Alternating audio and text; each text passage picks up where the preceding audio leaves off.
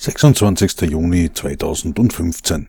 Die Bundesvertretung der österreichischen Hochschülerinnenschaft konstituiert sich. Ein vierköpfiges Vorsitzteam wird gebildet. Was die österreichische Hochschülerinnenschaft in den nächsten beiden Jahren so vorhat, das wird in den Auszügen aus dem eigentlich 45 Minuten dauernden Gespräch angedeutet. Magdalena Goldinger von der Fest. Wir haben uns auch in dieser Koalition darauf geeinigt, warum wir auch hier zusammenarbeiten können, ist, dass einfach gerade neue Hürden wie neue Zugangsbeschränkungen einfach für uns nicht tragbar sind.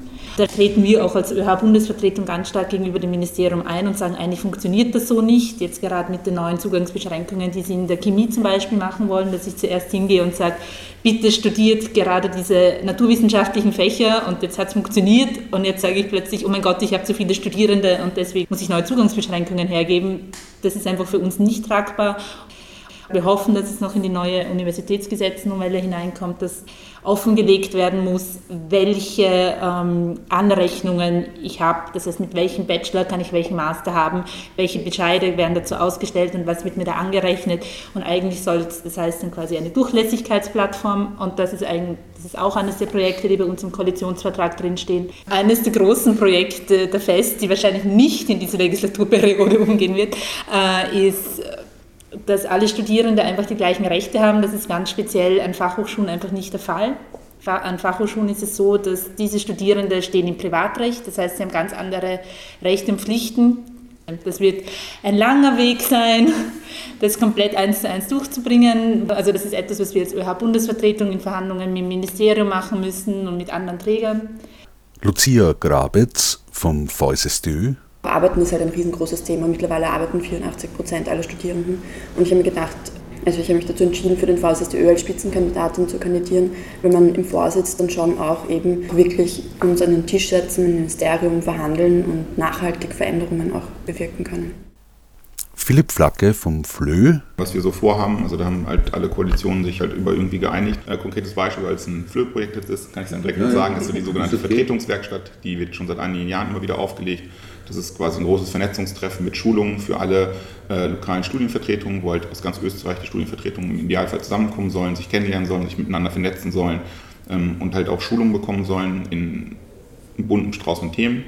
Und ähm, das ist halt deshalb so wichtig, weil man ganz oft vor Ort ein lokales Problem hat und man tut sich ziemlich schwer damit umzugehen und wenn man dann aber sich vernetzt hat und irgendwie weiß, ah, okay, Moment, in Graz im bildungspolitischen Referat, der hat mir letztens auf der Schulung genau sowas erzählt, der hat das Problem angerufen, das heißt, ich kann das Telefon oder die E-Mail benutzen, kann die kurz an, kann kurz Kontakt aufnehmen und äh, bekomme dann halt eine Antwort, ja, so und so haben wir das gelöst und wenn du mit der Professorin da reden musst, dann ähm, kannst du das so und so argumentieren und dafür ist es halt wirklich sehr, sehr praktisch. Meryl Haas von der Gras. In gewisser Weise bildet ja praktisch die Gesellschaft sie in den Hochschulen wieder. Ähm, und es gibt ja auch Strukturen in der Gesellschaft, die zu kritisieren sind und die man dann in der, also in der Hochschule angehen kann und dagegen auftreten kann. Also da geht es zum Beispiel auch um aktive Frauenförderung, weil Frauen sind in der Gesellschaft immer noch benachteiligt gegenüber Männern da kann man einfach in der Hochschule einen Raum schaffen, um das konkret anzugehen und sagen, da muss was gemacht werden und da gibt es konkrete Maßnahmen. Genauso gibt es Maßnahmen mit Menschen mit ähm, Beeinträchtigungen eben, dass man genau die auch wieder fördert in der Hochschule und da Strukturen schafft, dass auch die studieren können. Es geht aber genauso um eben äh, Menschen in der Gesellschaft mit Immigrationshintergrund oder die geflüchtet sind, dass man die genauso in die Hochschule bringt und dort eben äh, genauso teilhaben lässt und da Strukturen schafft, dass die sich genauso gefördert werden. Was uns, glaube ich, alle verbindet, was alle politischen Fraktionen verbindet, weit über die Koalition hinaus, das ist einfach die Ausfinanzierung der Hochschulen. Also diese sogenannten 2% des BIP, die seit Jahrzehnten versprochen sind, nie eingehalten werden.